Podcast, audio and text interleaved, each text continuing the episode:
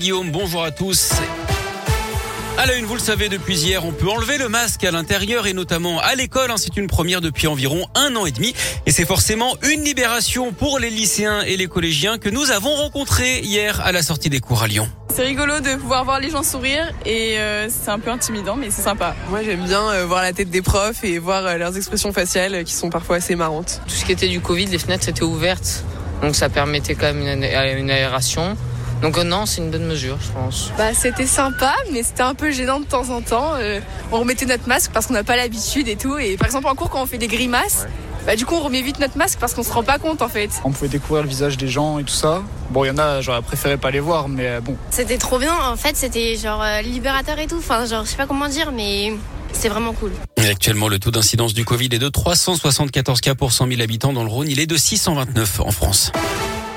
Une découverte macabre à Villefranche. Hier, le corps sans vie d'une femme de 27 ans a été retrouvé dans une habitation du centre-ville. C'est la mère de la victime qui avait prévenu les secours, inquiète de ne pas avoir de nouvelles de sa fille. D'après le progrès, un homme de 25 ans qui était sur place au moment de l'arrivée de la police aurait tenté de mettre fin à ses jours.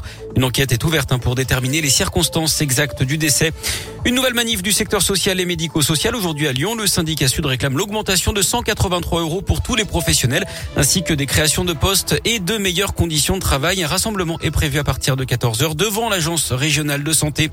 Les suites de l'affaire du bébé abandonné dans une poubelle à Montbrison dans la Loire vendredi. La mère de l'enfant a été mise en examen pour tentative de meurtre. Elle a été remise en liberté et placée sous contrôle judiciaire après sa garde à vue d'après le progrès.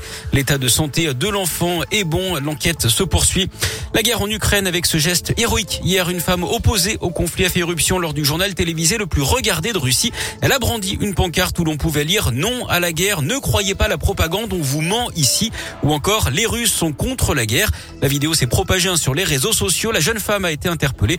Le gouvernement russe lui a durci la censure ces derniers jours. Employer le mot guerre est d'ailleurs passible de poursuites judiciaires. En bref aussi ce nouvel interrogatoire de Salah Abdeslam aujourd'hui, le survivant des commandos djihadistes du 13 novembre 2015 doit être interrogé sur son rôle dans les préparatifs de ces attentats qui avaient fait 130 morts à Paris et à Saint-Denis. Et puis ce sera sans doute le plus gros chantier d'aménagement de Lyon. C'est en tout cas le plus gros investissement du mandat des élus écologistes avec 60 millions d'euros programmés. Les contours de l'îlot Kennedy à deux pas de la mairie du 8e arrondissement le long de l'avenue Paul Santi ont été dévoilés en fin de semaine dernière. L'école JF Kennedy va être entièrement détruite et reconstruite. Un complexe sportif comprenant une piscine publique va aussi voir le jour. Et c'est sur ce même terrain de 21 000 mètres carrés que les ateliers de la danse seront construits.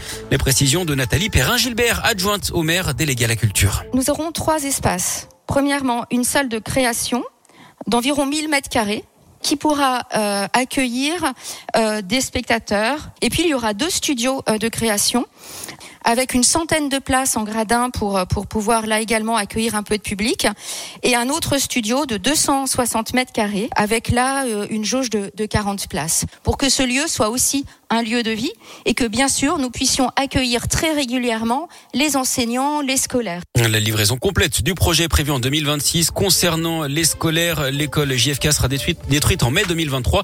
Une école du même nom verra le jour en septembre 2025. En attendant, les élèves eux, feront cours dans des bâtiments modulaires autour de la mairie du 8e arrondissement.